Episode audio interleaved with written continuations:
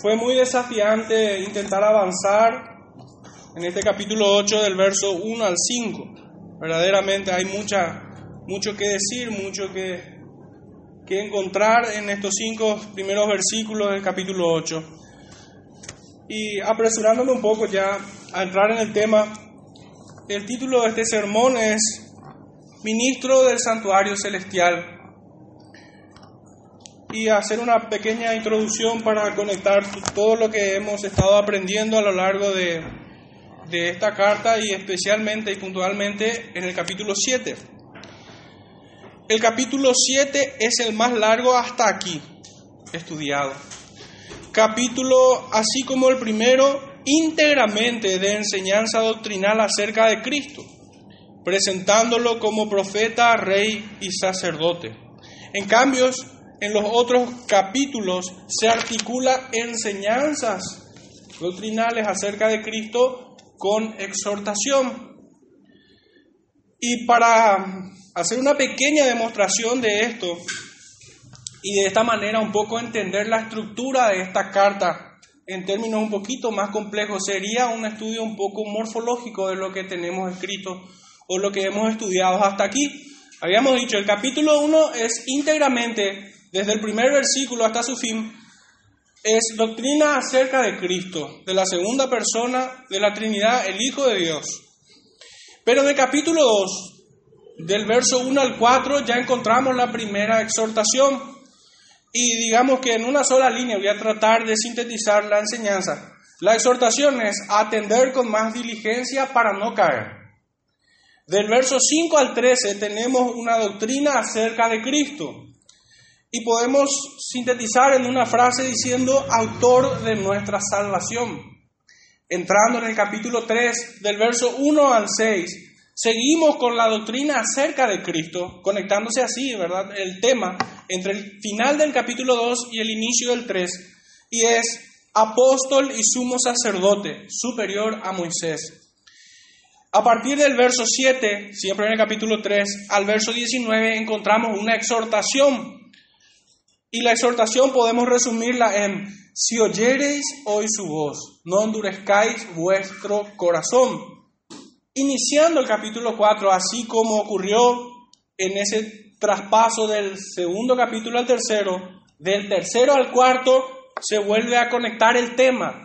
Del, primero, del segundo al tercero era doctrina acerca de Cristo. Del tercero al cuarto, siguiendo el tema, es exhortación. Ninguno caiga en semejante ejemplo de desobediencia, sería el tema. En, continuando en el capítulo 4, versos 14 al 16, tenemos una doctrina acerca de Cristo que podemos tematizar diciendo, gran sumo sacerdote, traspasó los cielos. Y entrando en el capítulo 5, la misma el mismo esquema sigue con una enseñanza doctrinal dejada o terminada en el capítulo 4. Doctrina acerca de Cristo, sumo sacerdote superior a Aarón. Entrando, no, siguiendo con el capítulo 5, pero versos 1 al 14, encontramos la siguiente exhortación. Y lo podemos resumir en una advertencia contra la apostasía debiendo ser ya maestros. Y entrando en el capítulo 6, como ya es costumbre, sigue el eje temático con una exhortación. No os hagáis perezosos, sería la exhortación. Verso 13 al 20 del capítulo 6 es de vuelta a una doctrina acerca de Cristo, de la inmutabilidad de su consejo, la promesa. De esa manera podemos tematizar estos versículos. En el capítulo 1, volviendo de vuelta, en el capítulo 1 Cristo es presentado como el Hijo de Dios, sentado en la majestad en el gran trono celestial. Él es presentado también como el primogénito de la creación, superior a los ángeles, a los profetas y a los patriarcas de todas las edades digno de suprema alabanza y adoración, quien gobierna todo por el cetro por su cetro de equidad, que es el cetro de su reino. En este capítulo 7, anterior al 8 en el que vamos a estar estudiando, por cierto, es, es una continuación de la doctrina acerca de Cristo, como siguiendo la misma estructura, el mismo esquema, uniendo los capítulos por medio de exhortación y enseñanza doctrinal. Es doctrina acerca de Cristo, así como en el capítulo 1, el 1 y el 7, íntegramente, desde el primer versículo hasta su fin, en este caso hasta el verso 28. Nos enseña acerca de Cristo como nuestro sacerdote para siempre, por esto que titulamos cinco sermones, sacerdote para siempre, a lo largo de todo este capítulo. Sacerdote del Dios Altísimo, Rey de justicia y Rey de paz. Eterno e indestructible, superior a Abraham, a Moisés, a Aarón, a toda la tribu de Leví, cuyo sacerdocio es inmutable, que nos salva perpetuamente, habiéndose ofrecido mismo una vez y para siempre. Es todos los temas que se desarrollan en este capítulo 7. En el presente capítulo, ya entrando en el capítulo 8, se extiende de vuelta, sigue con la enseñanza doctrinal puramente acerca de Cristo. No hay exhortación hasta el capítulo 10, verso 18, donde el versículo siguiente comienza con una exhortación de vuelta. Primero como un, como un consejo y remata ese consejo como una terrible exhortación. Ese es el contenido del capítulo 8 hasta el capítulo 10, verso 18. Y en, este, y en estos versículos se presenta a Cristo como mediador. Y todo lo que hace y desarrolla todo lo que hace todas las enseñanzas que hacen a la teología del pacto. Puntualmente, este capítulo 8 podemos dividirlos en dos. Y hoy vamos a tomar la primera parte. La primera parte de este capítulo 8 va del versículo 1 al verso 5. Bastante ambicioso, la verdad, llegar hasta ese versículo por la extensión que requiere enseñar este tema. Y es acerca de la superioridad del santuario celestial. Este es el tema. La primera parte entonces va del 1 al 5 acerca de la superioridad del santuario celestial y la segunda parte que va del versículo 6 al 13 es acerca de la superioridad del nuevo pacto. Hasta allí he presentado toda la estructura del libro, hasta el capítulo 8 mirando ya de reojo hasta el verso 18 del capítulo 10. Pero este sermón queda bosquejado de la siguiente manera, en tres puntos. El primero es el sacerdote y el santuario, verso 1 al 2. El segundo punto es el sacerdote y el sacrificio, que va del verso 3 al 4. Y el último versículo, copia del tabernáculo celestial. Si pudiéramos resumir, ya enfocándonos de 1 al 5 nada más, la primera sección de este sermón, primer punto, tiene que ver con el tabernáculo. Es el sacerdote, Cristo y su tabernáculo celestial. Y el segundo punto tiene que ver con la ofrenda, Cristo y el sacrificio. Finalmente, el último punto es copia, palabra que vamos a estar mirando un poquitito, que no aparece en nuestra traducción de Reina Valera 60, pero sí aparecen en las otras traducciones.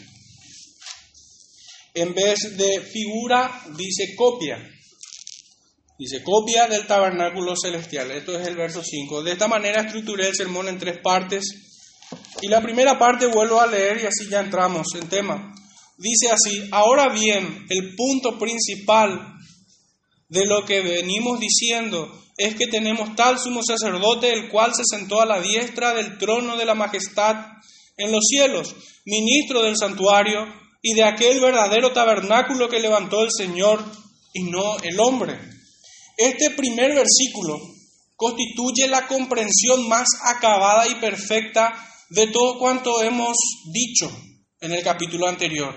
Tenemos tal sumo sacerdote, superior a Abraham, a Moisés, a Aarón, a toda la tribu de Leví y a cualquier otro sacerdote que pudo haber sido ordenado o, haber sido llamado por medio de la ley de Moisés. Tenemos tal sumo sacerdote. Es, es este el énfasis que debemos poner cuando leemos.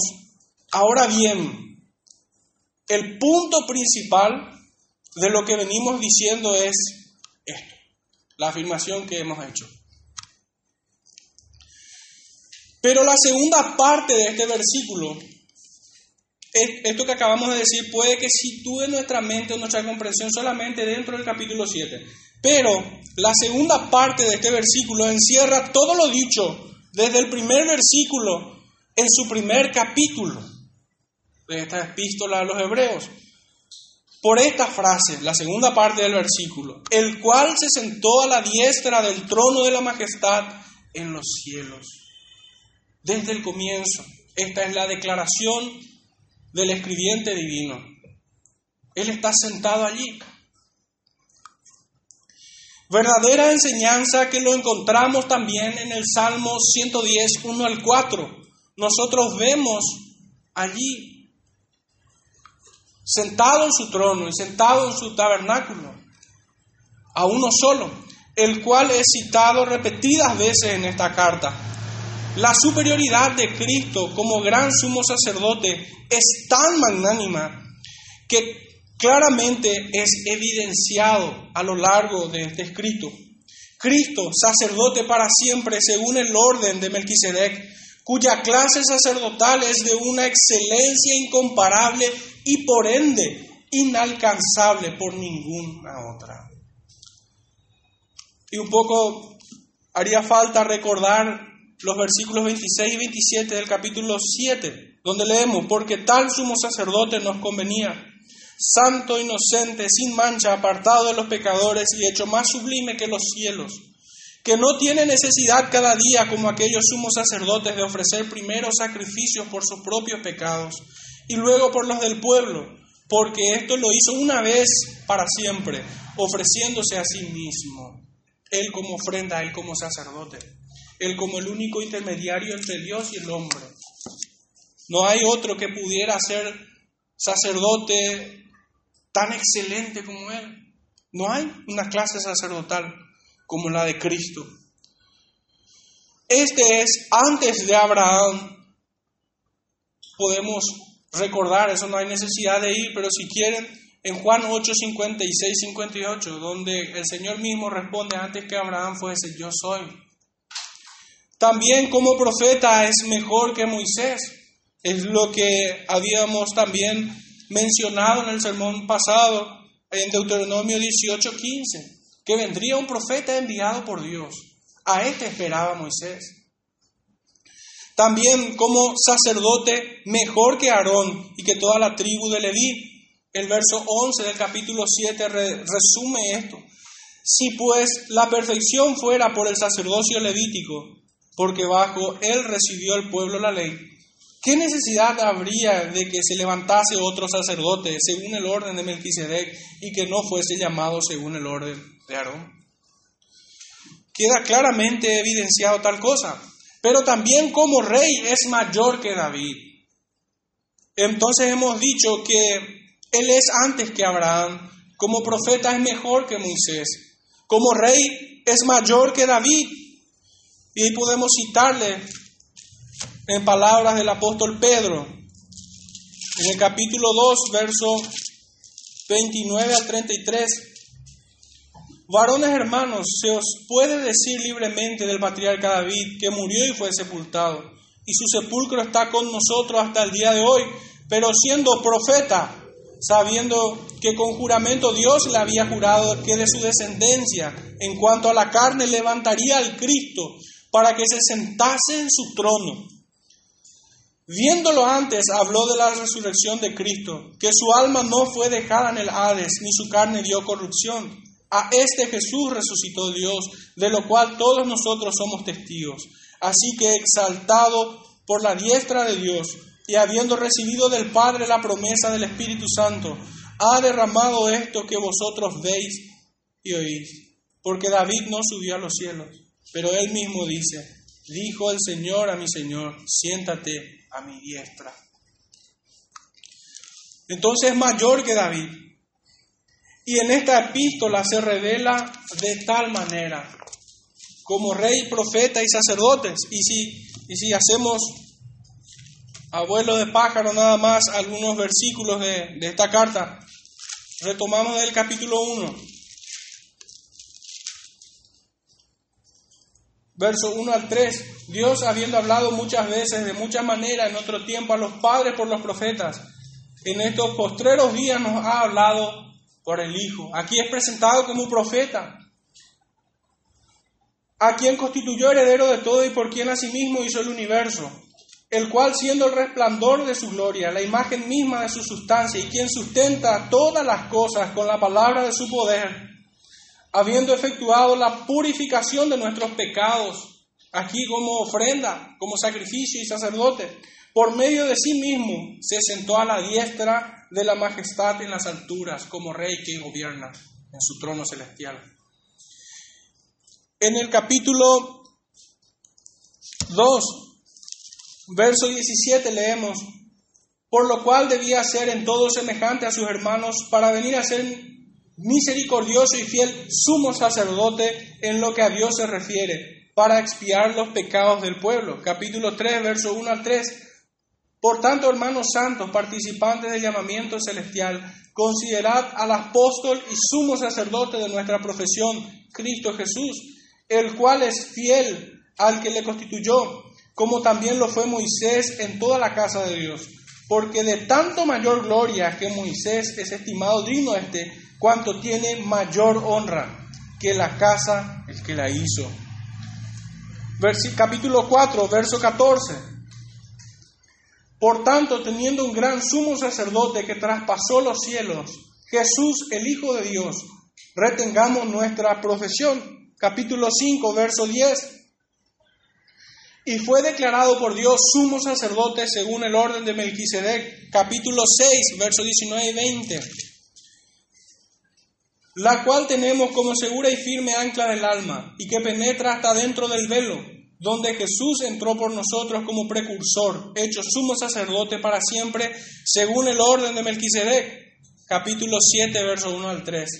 Porque este Melquisedec, rey de Salem, sacerdote del Dios Altísimo, que salió a recibir a Abraham que volvía de la derrota de los reyes, y le bendijo, a quien asimismo dio a Abraham los diezmos de todo, cuyo nombre significa primeramente rey de justicia y también rey de Salem, esto es, rey de paz sin padre, sin genealogía, que no tiene principio de días ni fin de vida, sino hecho semejante al Hijo de Dios, permanece sacerdote para siempre. Este sacerdote permanece para siempre. Y en los versículos 22 al 24, por tanto Jesús, hecho fiador de un mejor pacto, y los otros sacerdotes llegaron a ser muchos debido a que por la muerte no podían continuar, mas este, por cuanto permanece para siempre, tiene un sacerdocio inmutable.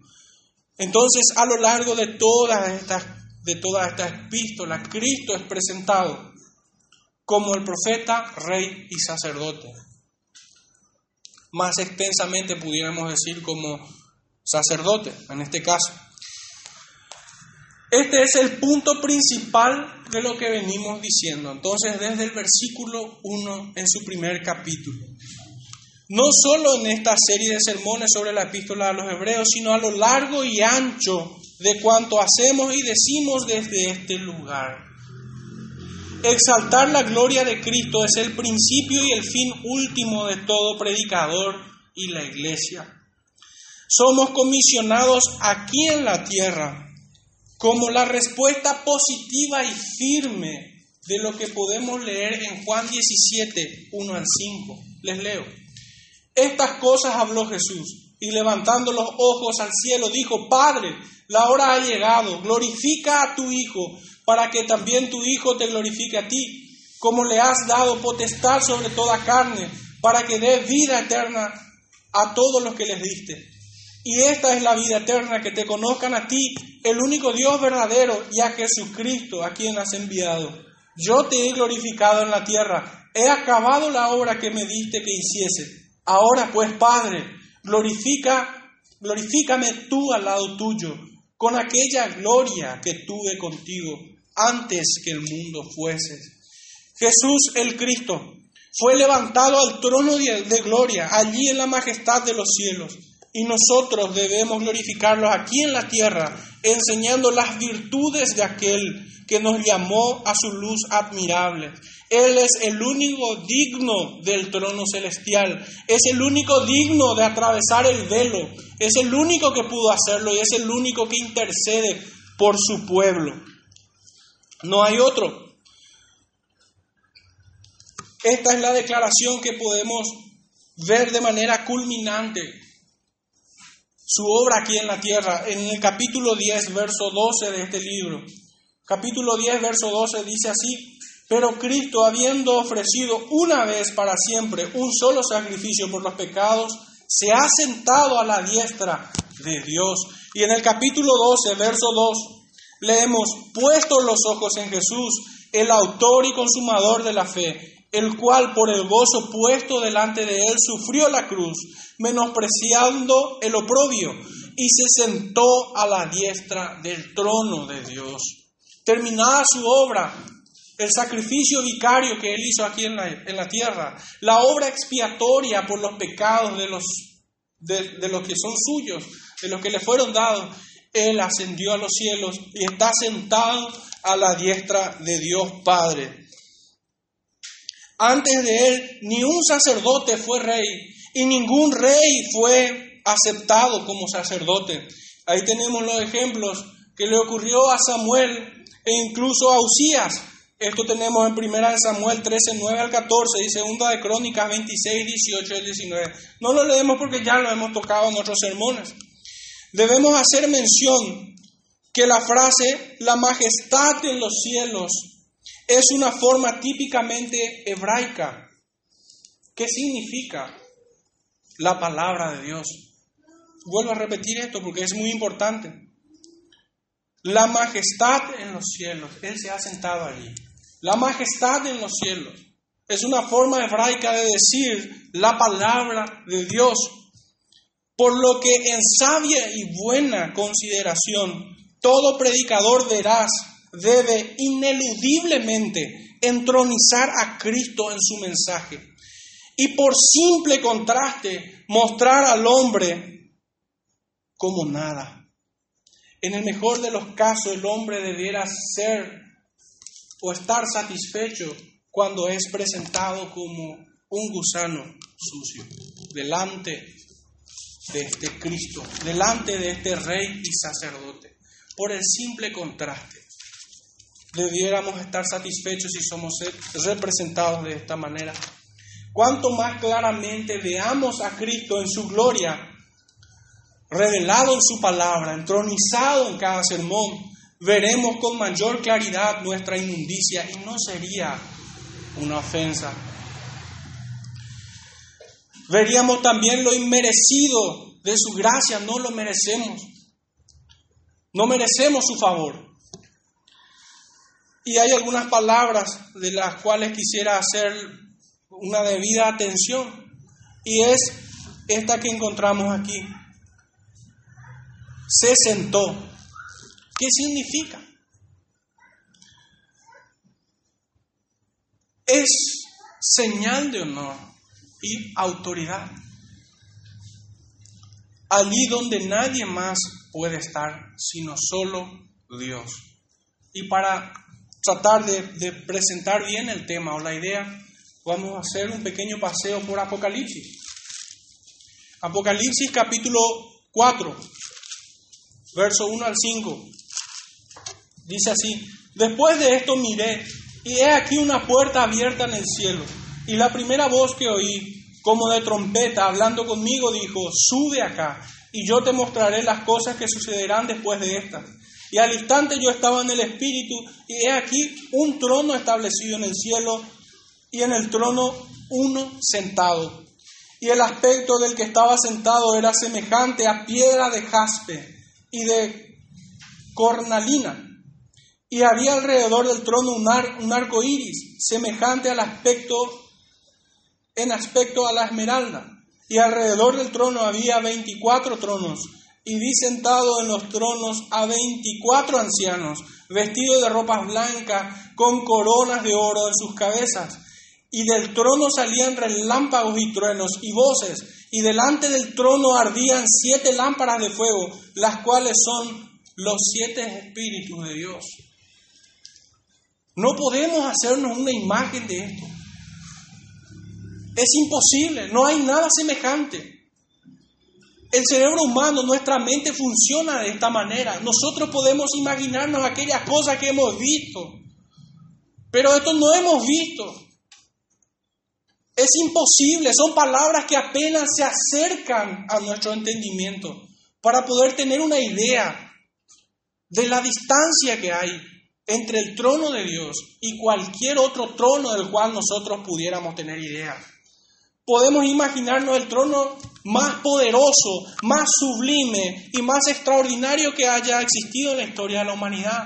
Podemos ver en la historia a cualquiera, pero aún ese queda empequeñecido delante de esta descripción.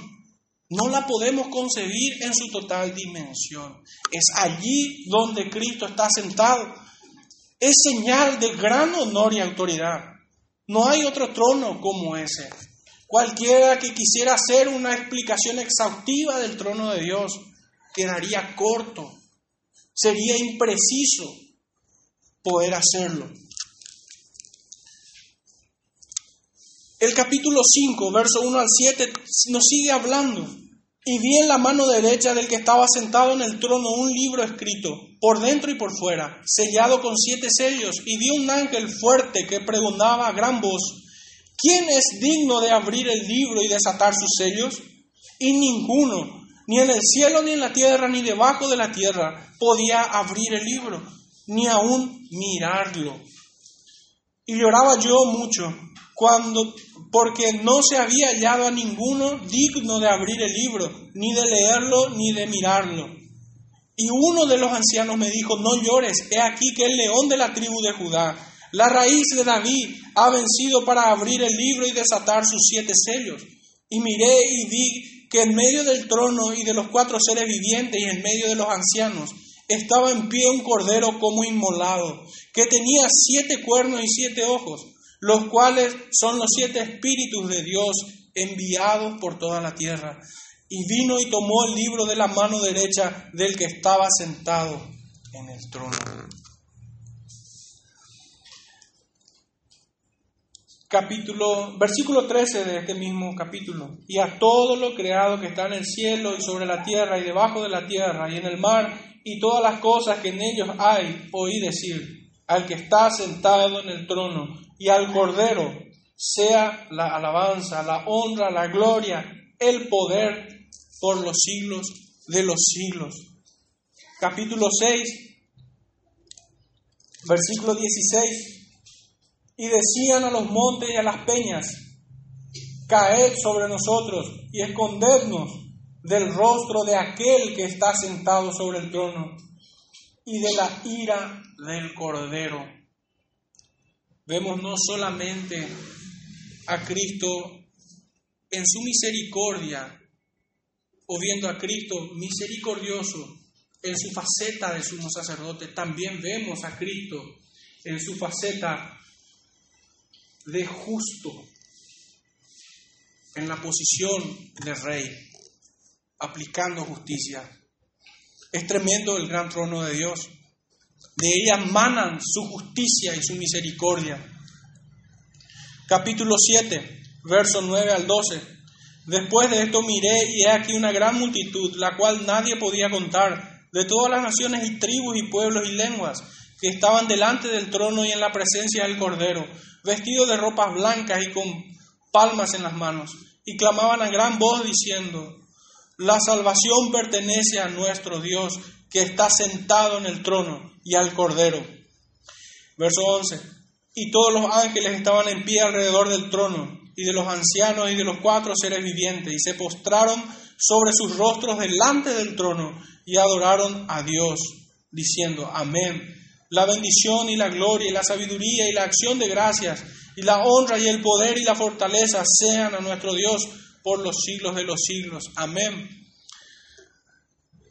En el capítulo 19 del mismo libro tenemos otra referencia. Capítulo 19, versos 3 al 6. Otra vez dijeron aleluya y el humo de, de ella sube por los siglos de los siglos. Y los veinticuatro ancianos y los cuatro seres vivientes se postraron en tierra y adoraron a Dios, que estaba sentado en el trono y decían, amén, aleluya. Y oí como la voz de una gran multitud, como el estruendo de muchas aguas y como la voz de grandes truenos, que decía, aleluya, porque el Señor nuestro Dios Todopoderoso reina. ¿Cuál es la idea que nosotros debemos tener a la luz de estos pasajes? Cuando leemos, se sentó a la diestra en su trono. Cuando leemos, el cual se sentó a la diestra del trono de la majestad en las alturas haciendo un breve pasaje sobre estos versículos podemos tener una idea de cuán glorioso es su trono. Y, nunca, y aún así nunca así dimensionar hasta el día que estemos allí delante de Él. Existen otros versículos más, pero ya sería redundar demasiado en esto. Pero lo que sí tenemos que sintetizar es que el trono, su trono y su tabernáculo, están reunidos en un solo lugar. Así como el rol de rey y sacerdote, esta investidura, ambas investiduras de rey y sacerdotes están reunidas en una sola persona. Su trono y tabernáculo están en un solo lugar, así como la investidura de rey y sacerdote están reunidas en una sola persona. Y este es Jesús, este es Cristo, en Apocalipsis 16, 17 dice, y salió una gran voz del templo, del cielo, del trono. Encontramos esta afirmación muy clara. Y salió una gran voz del templo del cielo, del trono. Esto es de Cristo. La justicia y la misericordia manan del mismo lugar, es decir, de la misma persona del Rey de justicia y Rey de paz. Hay otra palabra también que, quisiera poner atención y es ministro del santuario. Habiendo concluido su obra expiatoria en la tierra, subió a los cielos a la diestra de Dios, desde donde sirve intercediendo por nosotros. Tabernáculo y santuario son la misma cosa. Para ello quisiera que leamos Hebreos 9, 11. Pero estando ya presente Cristo, sumo sacerdote de los bienes venideros, por el más amplio y más perfecto tabernáculo, no hecho de manos, es decir, no de esta creación, y el verso 24 del mismo capítulo, porque no entró Cristo en el santuario hecho de mano, figura del verdadero, sino en el cielo mismo para presentarse ahora por nosotros ante Dios. El tabernáculo terrenal era una copia del verdadero.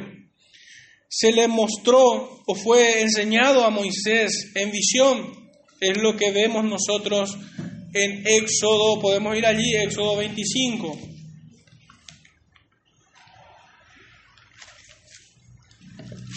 Éxodo 25, verso 9 y el 40.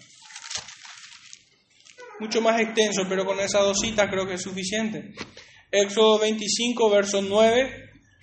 Conforme a todo lo que yo te, yo te muestre, el diseño del tabernáculo y el diseño de todos sus utensilios, así lo harás. Y el verso 40. Mira y hazlos conforme al modelo que te ha sido mostrado en el monte. El verdadero también lo vieron los profetas. Y tenemos algunas citas. El primero de ellos en Isaías 6, capítulo 1. Isaías 6, capítulo 1 dice, en el año que murió el rey Usías, vi yo al Señor sentado sobre, sobre un trono alto y sublime, y sus faldas llenaban el templo. Otra cita tenemos en Jeremías, Jeremías 23,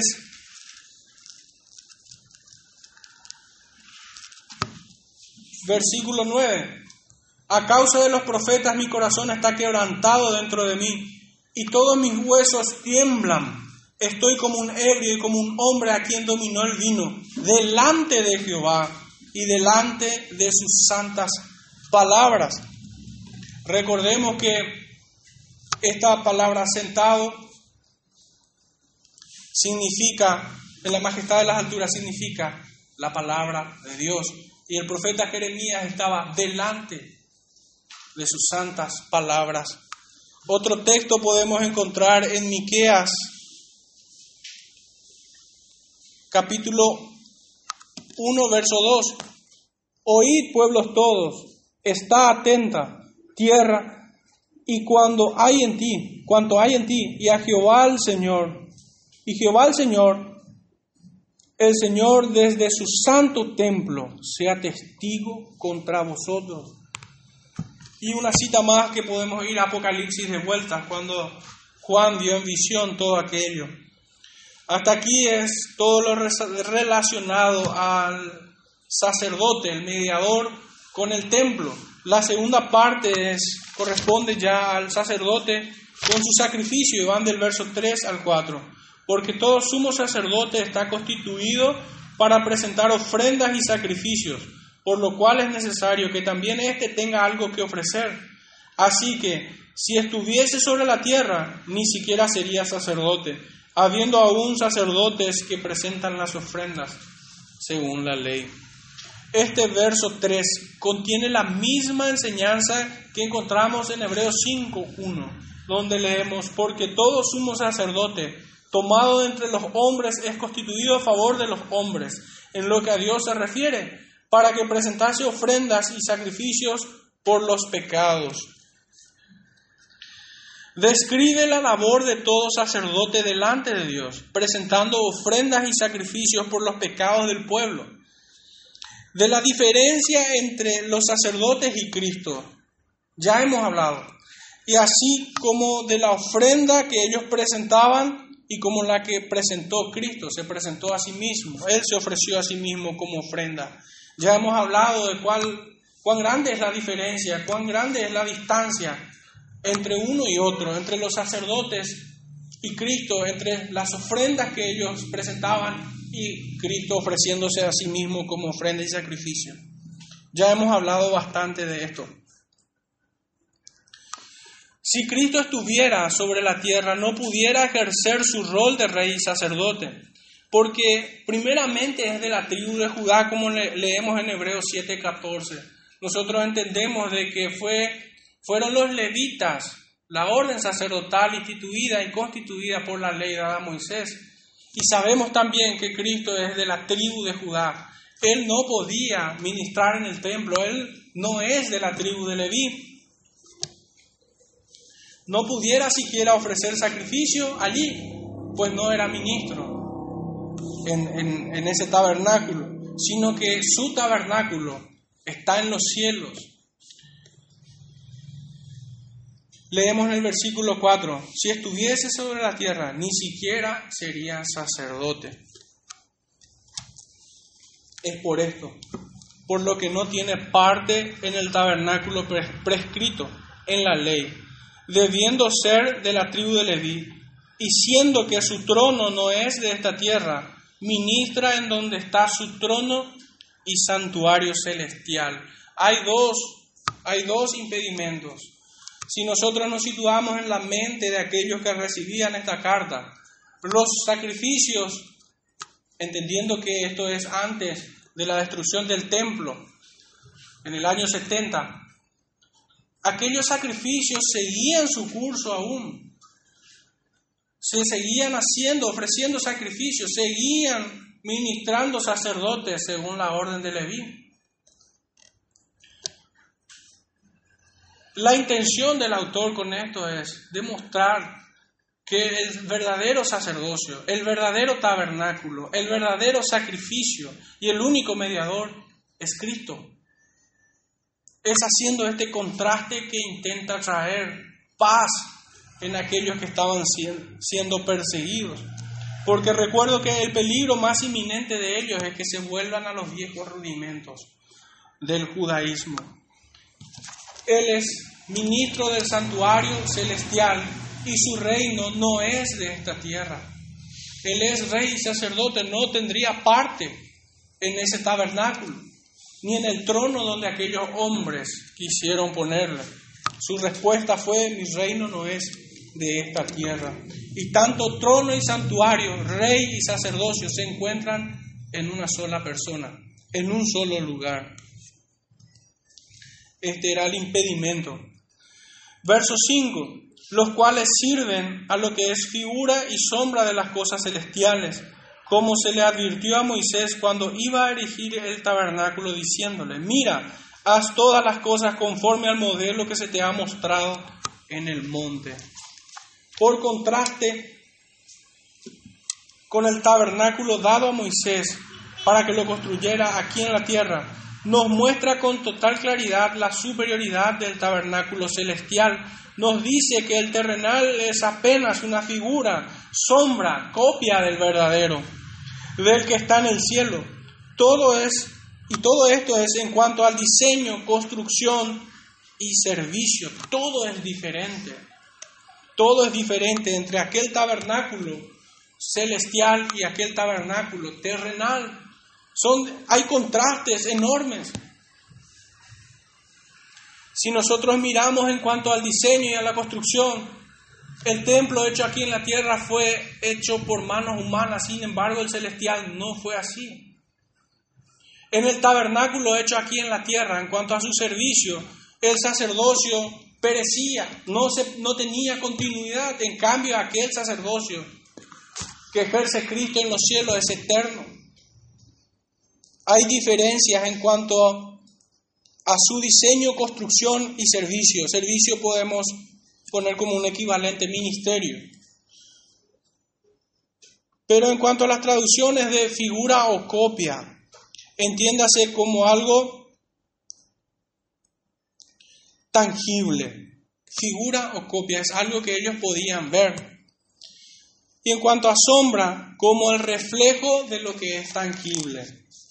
El texto nos dice de que todo aquello es figura y sombra, copia o sombra. Estas palabras no son sinónimos entre sí, copia y sombra, pero se complementan para poner en la mente y corazón de aquellos que recibieron por primera vez esta carta la justa consideración acerca de los sacerdotes, acerca del templo y acerca del sacrificio distancias enormes. El sacrificio de Cristo fue una vez y para siempre. En cambio, aquellos sacerdotes tenían que hacerlo repetidas veces. La construcción de aquellos templos llegó a su fin. Fueron destruidos. En, caso, en cambio, el del Señor permanece en los cielos para siempre. Al hacer este, este complemento en estas dos palabras, copia y sombra, copia como algo tangible, sombra como el reflejo de algo, se complementan para poder poner en la mente de ellos la justa consideración acerca del sacerdote, el templo y el sacrificio, que hacen al antiguo pacto en contraste con el sacerdocio de Cristo, el santuario celestial y la ofrenda que fue presentada una vez y para siempre delante de Dios que hacen a un nuevo y mejor pacto en Cristo Jesús, Señor nuestro. Hay muchos que, especulan de cómo se ha de ver el templo y demás cosas, quieren ir un poco más allá de lo que está escrito referente a esto. Pero no podemos especular acerca de la sustancia misma del verdadero tabernáculo celestial. Moisés solo recibió una copia y sombra de aquel. Pero sí, sí podemos decir que hay una distancia enorme entre ambos tabernáculos. Hay una distancia insalvable entre el sacerdocio de Cristo y el sacerdocio aquí en la tierra. Y hay una distancia gigante entre el verdadero sacrificio y los muchos que se hicieron aquí sobre la tierra. Esa distancia, si hubiera alguna forma de medir, tendríamos que decir que es la misma distancia que hay entre Adán y Cristo. Su trono dista tanto de cualquiera que nosotros pudiéramos conocer, así como existe la distancia entre el cielo y la tierra. No podemos nosotros hablar de cosas que no hemos visto. No podemos nosotros tampoco hablar de cosas que no han sido escritas. Cuando estemos allí, todo ojo lo verá tal cual es.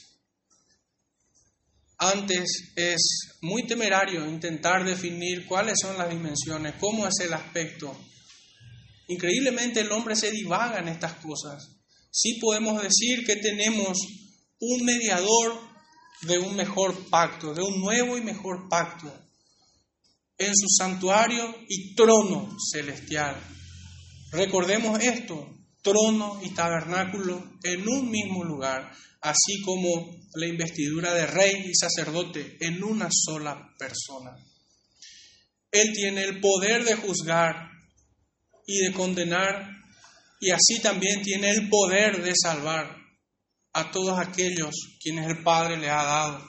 Esto debe traer para nosotros consuelo para no mirar aquí en la tierra como, como algo codiciable, sino verdaderamente esperar que el Señor nos reúna consigo y estemos delante de su trono, delante de su santuario, en Él ahí reunido.